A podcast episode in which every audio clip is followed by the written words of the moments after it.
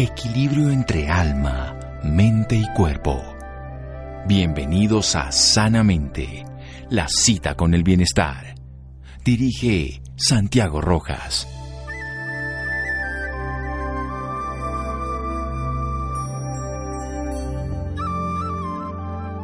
Al igual que una vela no se puede quemar sin fuego, los seres humanos no pueden vivir sin una vida espiritual. Siddhartha Gautama Buda.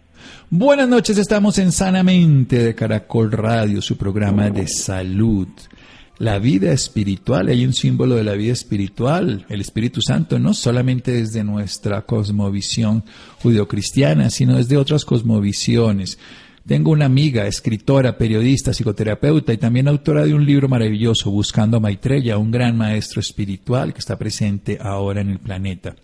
Y también ha sido una gran investigadora de un libro sobre el cual va a la charla de hoy. Este es un libro que se llama Un curso de milagros, un libro inspirado, reciente, que nos habla de la espiritualidad y de la conciencia. Y vamos a hablar desde esa perspectiva de esta simbología espiritual del Espíritu Santo, el sentido del ser, de quién es ese ego, de todas esas relaciones que tenemos nosotros, de qué es esto del compartir y demás cosas, no solamente del tener y poseer, sino del ser. Vamos a hablar con Patricia Pichon. Patricia, buenas noches, gracias por acompañarnos.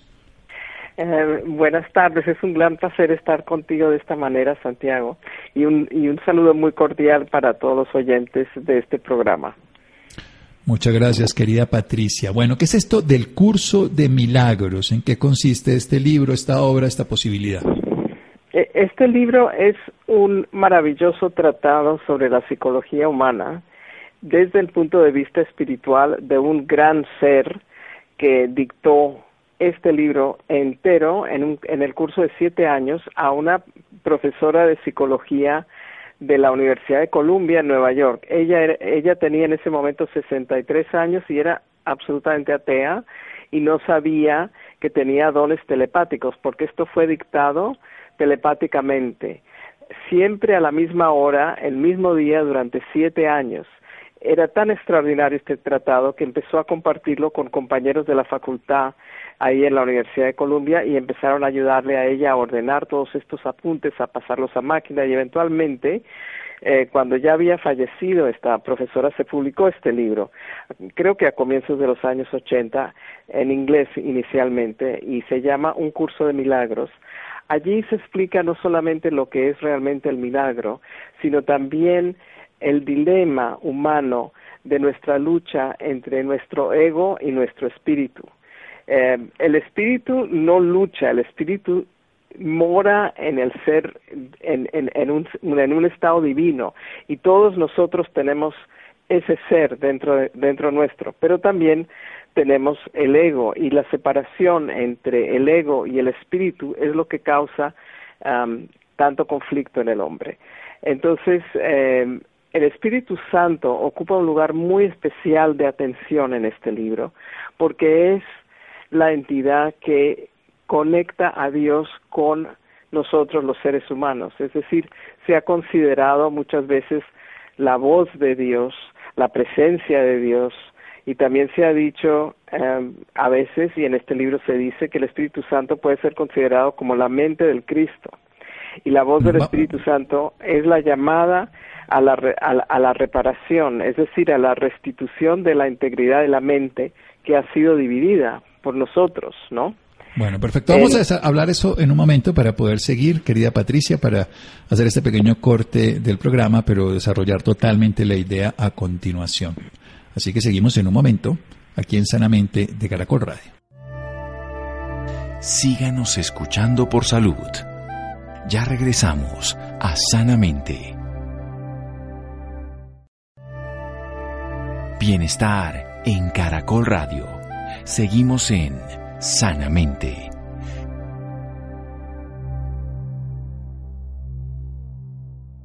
Seguimos en Sanamente de Caracol Radio con una escritora, periodista, psicoterapeuta, autora de un maravilloso libro Buscando a Maitreya, quien nos habla de un curso de milagros, un libro que fue canalizado durante siete años por una psicóloga de la Universidad de Columbia, que además de ser atea y de que no podía creer lo que le estaba pasando, pero que en realidad nos habla de ese dilema entre el ego y la espiritualidad, ese conflicto del ser humano. No es porque el espíritu está en conflicto, sino porque el ego lo tiene, porque el ego está siempre buscando la separatividad.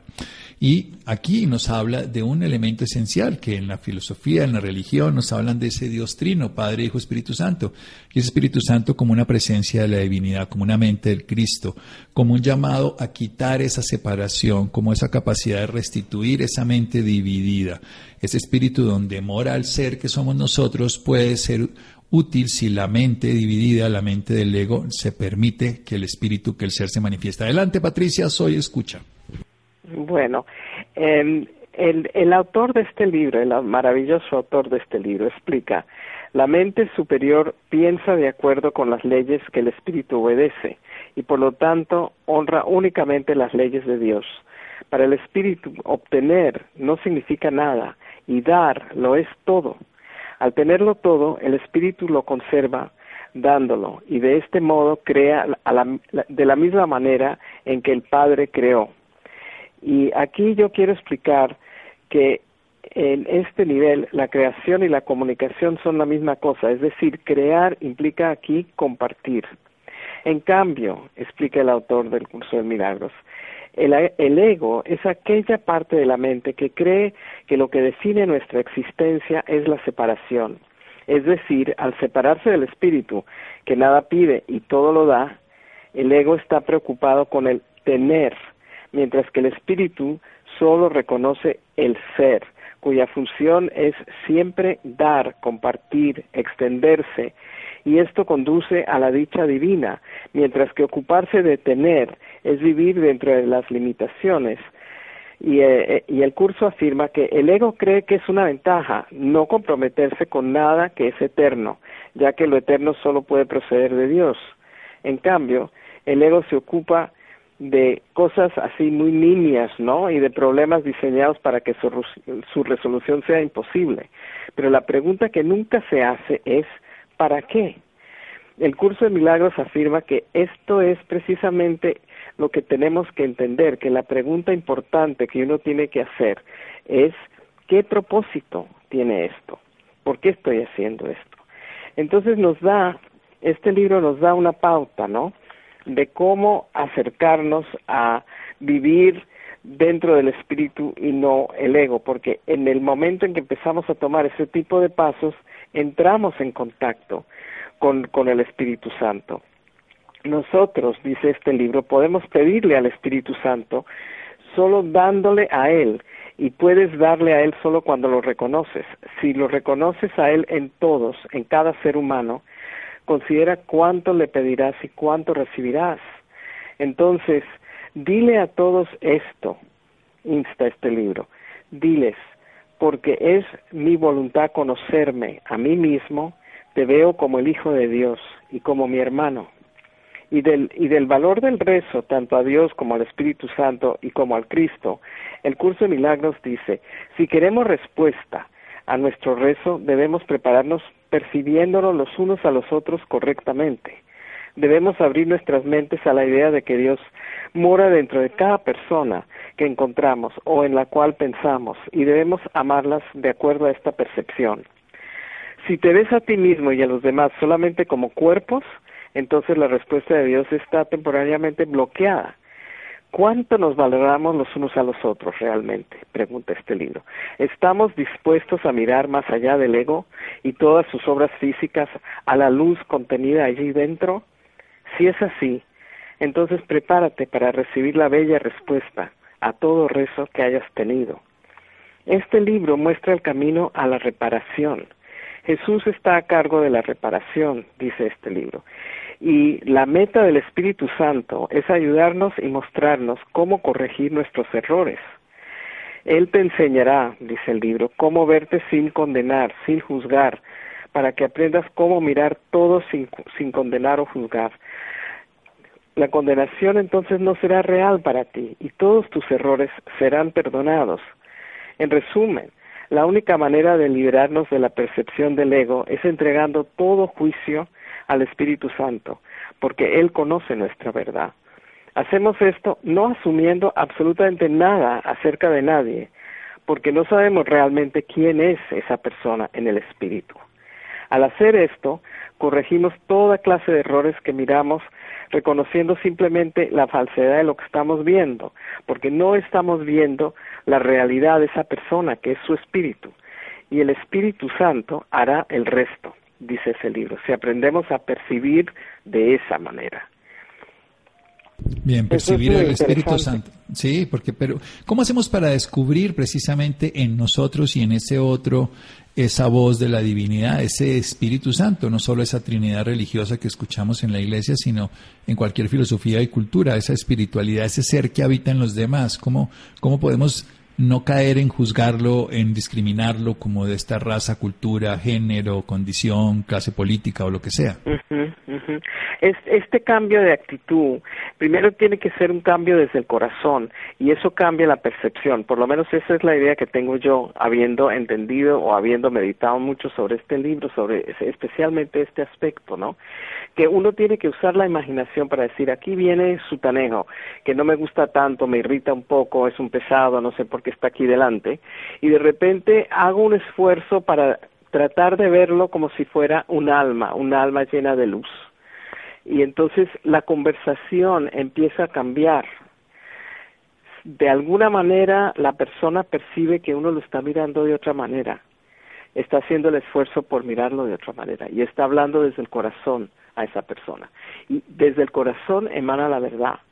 Entonces hay un intercambio muy distinto y cuando uno empieza a, tener ese tipo de, de, intercambios con la gente, ya sea casuales o ya sea cosas más serias, es como que uno crea un hábito nuevo, porque esto reemplaza un mal hábito, que es el hábito de juzgar, de comparar, y es eso lo que nos impide en este camino, porque la visión que tiene este libro es que todos estamos evolucionando a través de la reparación hacia esa unión con Dios y la manera de hacer eso, por lo menos en, en los primeros pasos que uno empieza a dar, es realmente probar a ver qué pasa cuando uno habla con alguien pensando voy a verlo como un alma, voy a hablar con él como, como, como de alma a alma, voy a hablar de corazón a corazón y eso cambia la percepción de la, de, no solamente propia, sino de la otra persona, porque lo siente y entonces hay otro tipo de respuestas y otro tipo de diálogos.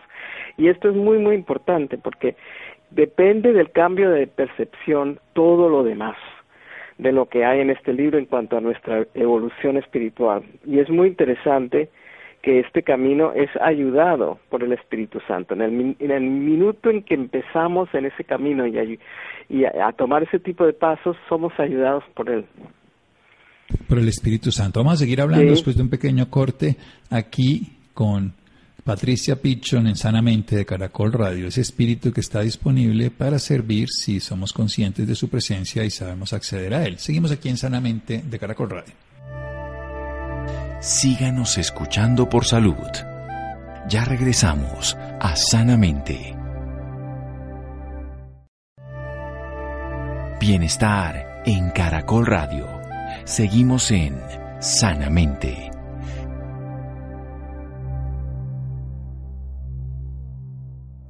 Seguimos en Sanamente de Caracol Radio hablando hoy sobre espiritualidad, hablamos de salud, hablamos de toma de conciencia, de autocuidado, siempre los temas que puedan enriquecer la labor de ser un ser humano y en este caso ser un ser humano espiritual. Nos habla Patricia Pichon, escritora, periodista y psicoterapeuta, autora del libro Buscando a Maitreya y nos habla del libro Un curso de milagros sobre lo que es todo un trabajo muy importante de la psicología transpersonal. Nos habla de las leyes del espíritu que nos, nos permiten, además de mostrar que para el, para el espíritu obtener no tiene ningún significado, darlo es todo. Por eso la creación y la comunicación es lo mismo, la base de la estructura del ser es compartir. Y todo juicio que tengamos es parte del ego. Nos habla que el ego, de pasado en este libro que se llama Un curso de milagros, es aquella parte de la mente que cree que lo que define nuestra existencia es la separación, separarse del espíritu, separarse del otro, vernos como separados de todas las especies biológicas del planeta y está preocupado es por tener. Lo que, en cambio, el espíritu, ese ser esencial que somos, reconoce el ser, cuya función es dar, compartir, extenderse y conduce a algo que es la dicha divina, mientras que el ocuparse de tener como lo hace el ego siempre está en carencia. El ego cree que es una ventaja no comprometerse con nada, o sea, en realidad lo que hace es que se identifica con pocas cosas, mientras que el espíritu se involucra en todo. Por eso hay una pregunta esencial, ¿para qué? ¿Para qué hacemos las cosas? ¿Cuál es el propósito? Y fundamentalmente nos invita a un ejercicio Patricia Pinchon basado en el curso de milagros, en el libro, que hablemos como si fuéramos almas a otra alma, que lo hagamos de corazón a corazón, sin juzgar, sin juzgar a esa persona, hablándole desde la parte más divina que podamos tener a la parte más divina. Continúe con toda esa idea, Patricia. Eh, yo, yo no sé por qué cuando estaba yo preparando esto me surgió en la mente un ejemplo así muy concreto de qué sucede cuando uno considera a una persona como un alma y empieza a evolucionar el pensamiento hacia cómo ayudar a esa persona. Y se, se, se dio un ejemplo muy dramático hace, hace un tiempo, no sé, hace por ahí unos seis, ocho meses, de, de una situación en el Parlamento británico donde estaban hablando de terroristas, de gente joven que había ido desde acá a Siria y además países donde había guerras y entonces se habían involucrado pues del lado terrorista y, y habían hecho pues obviamente mucho daño y en muchos casos era gente muy joven que no sabía realmente ni entendía lo que iba, murió gente allá, incluso se fueron, hubo un caso muy famoso de tres niñas de 15 años que se fueron para allá con promesas de que iban a, a encontrar eh, eh, maridos para todas ellas, de que esto iba a ser una especie de paraíso terrenal. En cambio hubo guerra, polvo, eh, hambre, muertes, cosas absolutamente terribles. Y dos de esas niñas eh, creo que fallecieron y una de ellas la casaron, tenía 15 años y tuvo tres hijos y porque hubo situación de guerra perdió a todos esos niños, murieron todos sus hijos y cuando lo encontraron en un campamento unos periodistas de, de aquí de Inglaterra, cuando los habían mudado a un campamento porque se estaban terminando esas luchas, encontraron a una mujer con un bebé en brazos que a los cuatro días murió y ella no estaba realmente en sí, eh, tenía miedo todavía, entonces hablaba, digamos, de una manera robótica, automática, de toda esa ideología y la ensalzaba porque tenía miedo. El periodista no entendió esto, no entendió el estado de esta niña que estaba absolutamente destrozada y cuando volvió publicó un gran artículo sobre esto y, entonces la citaba diciendo estas barbaridades de, de, de este tipo de, de reino que estaban tratando de armar y, y, y con una cantidad de ideologías pues muy perversas, ¿no? Violentas y perversas. Entonces, por supuesto, acá se tomaron medidas y dijeron que esa, esa niña representaba un peligro para Inglaterra y no podía volver a este país. Entonces se paró un distinguidísimo miembro del Parlamento en Londres, un señor eh, que, que habló de la compasión. Y yo lo miraba admirado porque había un, un sentimiento de tantísimo prejuicio nadie podía ni siquiera pensar, pero bueno, esta niña tenía 15 años, ¿qué sabía ella de la vida? No tenía experiencia de nada y la destrozaron a ella y, y, tuvo la pena inmensa de perder tres hijos. ¿Cómo es eso de que cuando vuelve acá, donde sus padres desesperados la están esperando sin entender cómo es posible que le pasaran unas cosas así? Eh, ¿Cómo es que no hay ni una gota de compasión? Y este señor se paró ahí y habló de eso. Y yo pensé, pues este es uno que está mirando a esa niña como a un alma. Porque a mí me dio muchísima pena esa historia, muchísima.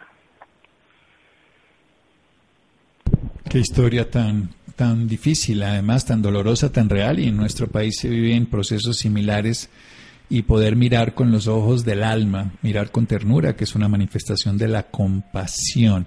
Hablemos un poco en el día a día de nuestra capacidad de desarrollar esto, porque en la medida que se avanza, en la medida que el ego de alguna manera no controla y domina, el espíritu se manifiesta. ¿Cómo, cómo llevarlo esto al día a día?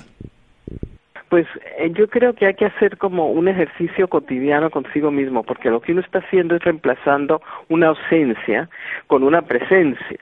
Entonces uno tiene que decir, bueno, hoy voy a tratar de mirar a, a, la persona con quien me voy a encontrar hoy o a gente por la calle o lo que sea, lo que uno tenga que hacer en el día, como si estuviera mirando el alma de esa persona, no simplemente mirando a esa persona. Uno tiene que emplear un poco la imaginación para imaginarse eso primeramente, visualizarlo y después, bueno, en el encuentro enfocarse en el corazón y hablar desde el corazón. Y entonces ahí uno va viendo cómo se van desarrollando los intercambios y los diálogos. Si uno hace esto, aunque sea momentáneamente en un taxi con el taxista o con el señor que le vende a uno el periódico en la esquina o con el vecino que lo saluda a uno o lo que sea, uno va a empezar a, a, a sentir de otra manera y la otra persona también va, va a tener otro tipo de respuesta. Esto hay que experimentarlo para poder comprobarlo. Pero son cosas que podemos hacer cotidianamente. Experimentarlo para poder comprobarlo. Sí, esto no es teórico, esto es absolutamente vivencial. Mm, totalmente, sí. Entonces, digamos, estamos ofuscados por algo. El señor que está al frente eh, en un sitio de compra y no está haciendo lo que queremos y nos salimos de la ropa y ¿Cómo podríamos en ese momento hacerlo ya con la práctica en, in situ, ¿no? no en la teoría bonita, sino en la realidad? Sí, pues en primer lugar, respirar hondo, pensar, yo soy una persona que soy capaz de mirar a esta persona como si fuera un alma y voy a hablar así. Y entonces ahí hablar desde, esa, desde ese punto de vista, es cambiar el punto de vista, literalmente justo en ese momento, en el momento de irritación o en el momento de impaciencia o en el momento de, estar aburrido de esa persona o de lo que sea, probar una cosa diferente en ese momento, animarse. Algunas veces por ahí no hay respuesta, pero muchísimas veces sí habrá respuesta.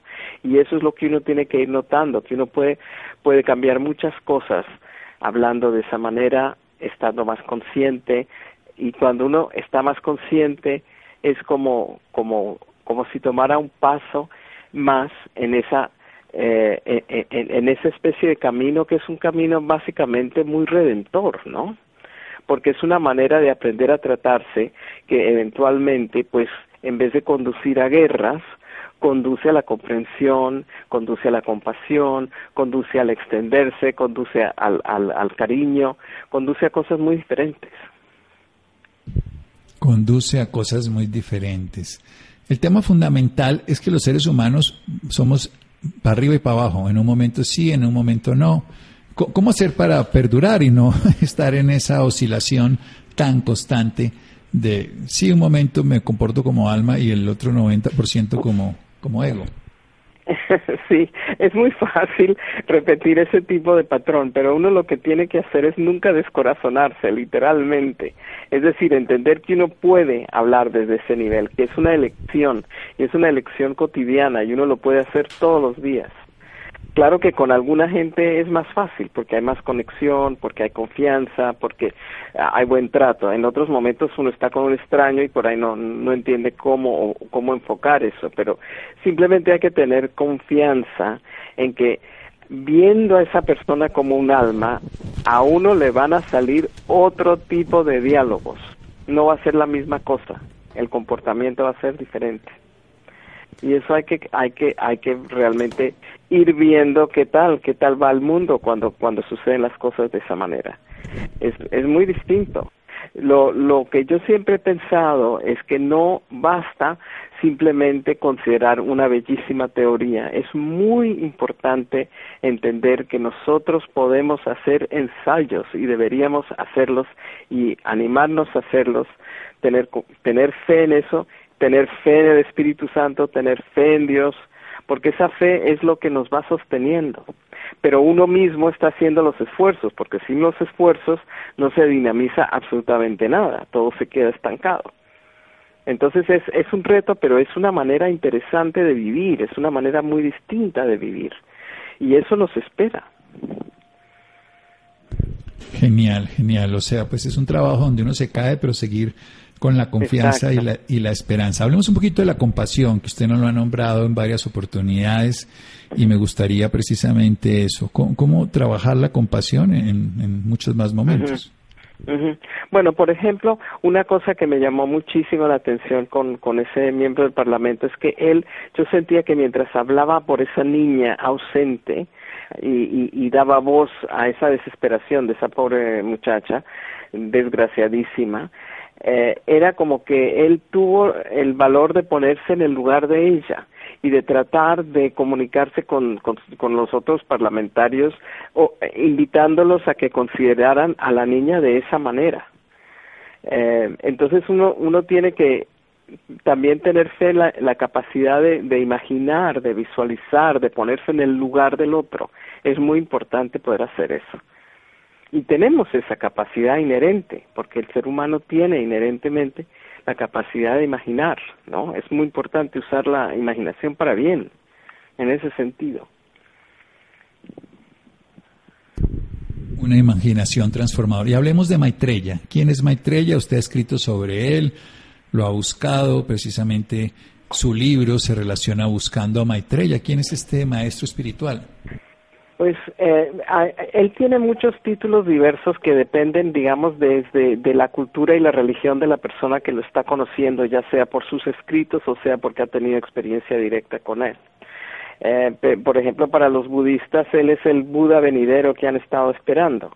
Para la gente que estudia el esoterismo, es el, el el Cristo de nuestra era acuariana. No es Jesús, pero es un ser crístico, porque lo que viene es un ser con un amor increíble, una fuerza divina en el amor increíble. Eso lo, lo digo yo con confianza porque yo lo he sentido directamente, sé, sé cómo es eso.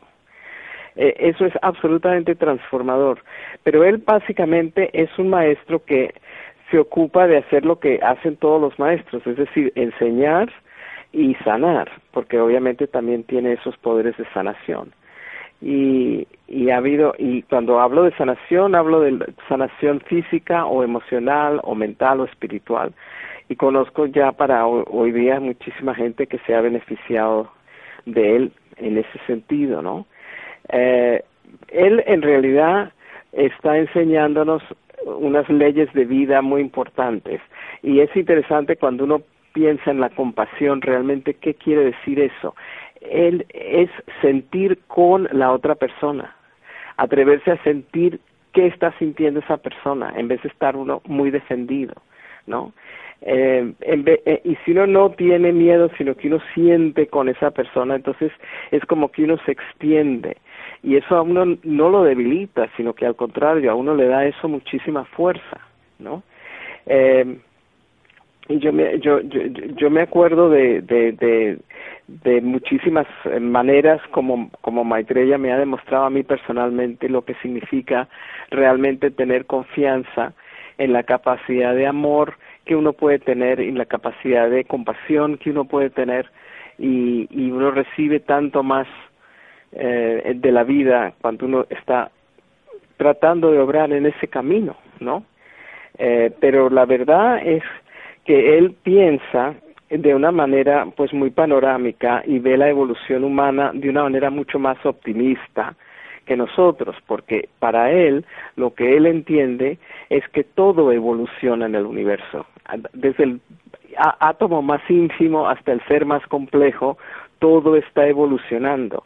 Aunque no lo querramos o aunque lo demoremos, igual evolucionamos, porque ese es el plan de Dios, el plan de Dios es la evolución, no es estar estático, estar paralizado, estar eh, incapaz de, de, de, de, moverse o de dar un paso, todo va hacia eso, ¿no? Hacia, hacia la evolución, el cambio, eh, el comprender más, el hacer más, el entender más, el, el extenderse más, o sea, tenemos esa energía de evolución dentro nuestro y es una energía realmente, según los maestros, según Maitreya y el grupo de maestros con, con los cuales él ha venido a este mundo, esa, eh, esa energía evolutiva es una energía divina, es como si la chispa divina que llevamos dentro tiene ese programa.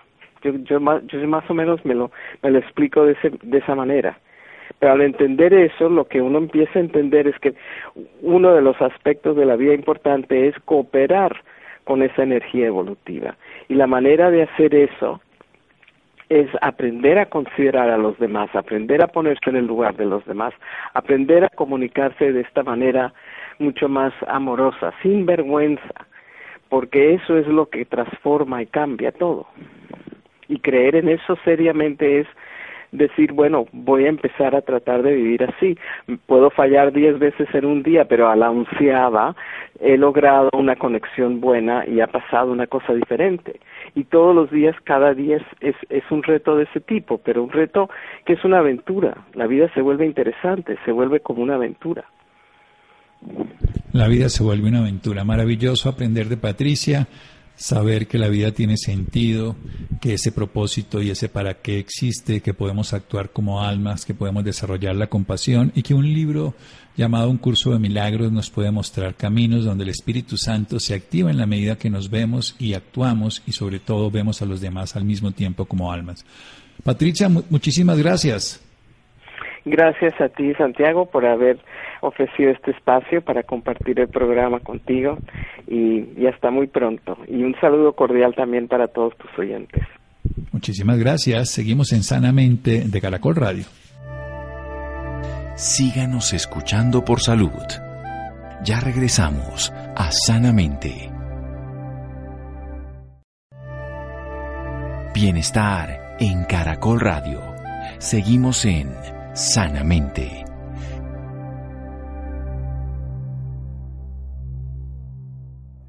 Seguimos en Sanamente de Caracol Radio. Laura nos tiene una nota sobre la octava gala de los premios latinoamericanos Verde, el festival de sostenibilidad más importante del mundo, que en concordancia con las ocho categorías alineadas con los Objetivos de Desarrollo Sostenible, el programa de las Naciones Unidas para el Desarrollo, el PNUD.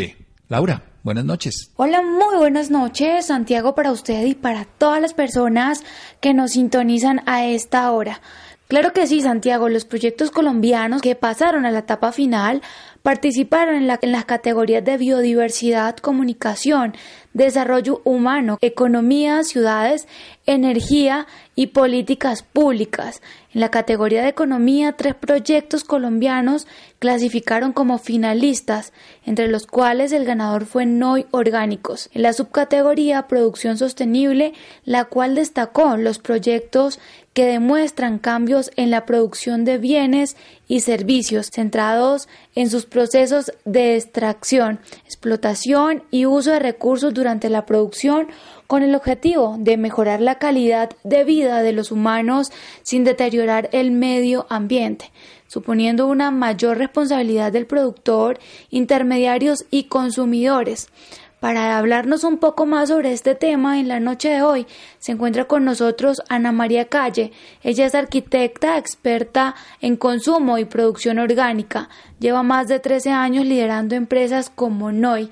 Ana María, muy buenas noches. Bienvenida Sanamente de Caracol Radio. Hola Laura, ¿cómo estás? Mucho gusto. Qué, qué delicia estar acá con usted.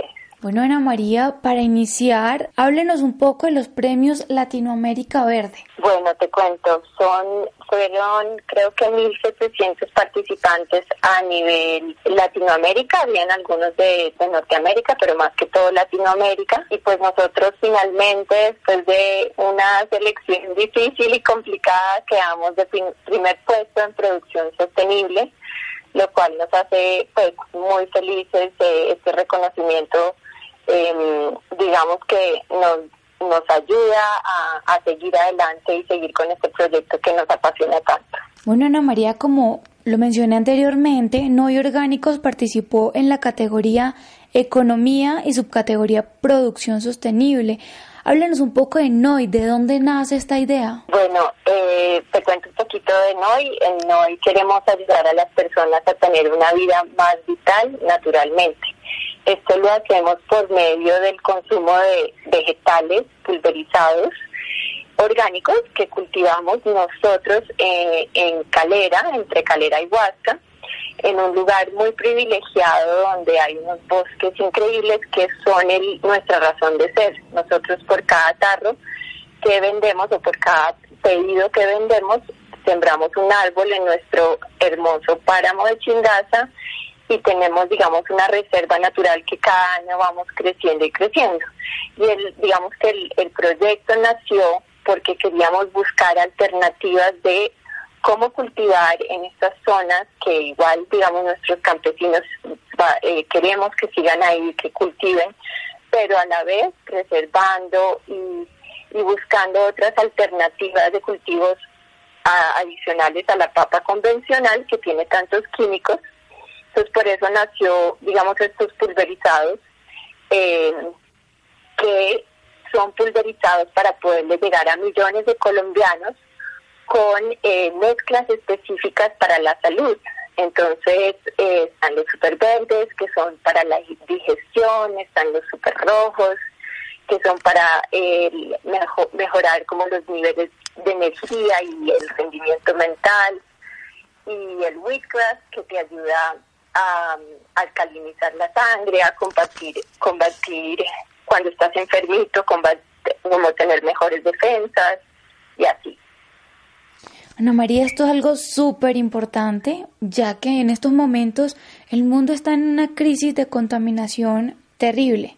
¿Qué le dice usted a todas las personas o empresas que no están haciendo nada para ayudar al planeta? Bueno, yo, yo les doy ánimo en el sentido de que sí se puede tener eh, negocios, sí se puede tener producciones y también a la vez se puede devolverle a la tierra. Digamos que el lema de Noy es, nosotros cultivamos y cosechamos los vegetales, pero siempre le devolvemos eso que le quitamos en esa cosecha al suelo y, y al medio ambiente. Entonces, y lo mismo con cuando estamos produciendo nuestros tarros para empacar las cosas, siempre estamos buscando mejores empaques para que sean reciclables, siempre siempre hay una manera de hacer las cosas mejor.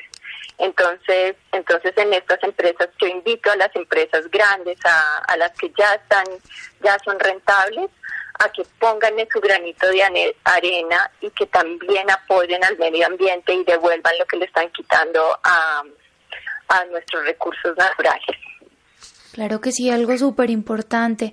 Bueno, y háblenos un poco del proceso de este premio, cómo fue todo, cuántos proyectos estaban participando y cómo se sintieron ustedes cuando ganaron. Bueno, como te contaba, fueron 1.700 proyectos, eh, 19 categorías. Entre esas estaba nuestra categoría que es producción sostenible. Eh, habían otras categorías muy relevantes que también seguramente son muy importantes para el medio ambiente y para la para el tema social. Eh, cuando lo recibimos, como te digo, fue un momento en el que dijimos qué rico estar trabajando en nuestra empresa, queremos seguir adelante con este proyecto, como de, fue un momento en que que, que pudimos como autoanalizarnos. Eh, y dar, y dar gracias por todo lo que pues por lo que todo lo que hemos creado y hecho hasta el día de hoy con el equipo. Bueno, yo tengo entendido que usted es arquitecta, experta en consumo y producción orgánica. ¿Por qué el gusto o el amor por esto? Pues desde pequeñita he tenido mucho contacto con, con el medio ambiente, con, con la naturaleza. Y, y siempre he tenido está como este llamado a, cuidarla. siento que este planeta se merece se merece muchísimo porque nos da todos los días vida y es, es único. Entonces, entonces a pesar de ser arquitecta, siempre me gustó la arquitectura sostenible, la arquitectura verde y, y como teníamos el privilegio de, de, tener este terreno que te cuento que está al lado del páramo de Chingaza, colinda con el pues tiene cuatro nacederos, pues yo creo que mm, al tener esta esto este lugar nos dimos cuenta que también teníamos un deber, ¿no? Un deber de cuidarlo, un deber de pronto de comunicarle a los a, todos los otros eh, campesinos de la zona que sí se pueden hacer las cosas de manera limpia, que sí se puede cultivar y aparte sembrar al lado, em, que los árboles no hay que tumbarlos. Entonces creo que, que fue como un pequeño llamado a, a, cuidar. Bueno, y ya que estamos hablando de este tema, ¿qué le dice o qué consejo le da a todas las personas que nos están escuchando en este momento sobre la contaminación? Bueno, eh, yo creo que también una de las cosas que podemos todos poner, eh, para poner nuestro granito de arena, es buscar estas empresas, estos productos que sean limpios, que sean orgánicos como no orgánicos, em, que, que uno tenga la trazabilidad y sepa, bueno, estos, estas personas están cultivando en este lugar, mm, están utilizando estos procesos.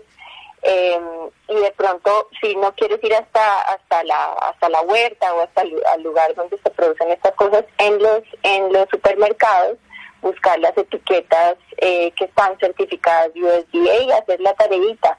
Eh, yo creo que todos apoyando nuestra economía local, eh, también vamos a, a, poner ese granito de arena.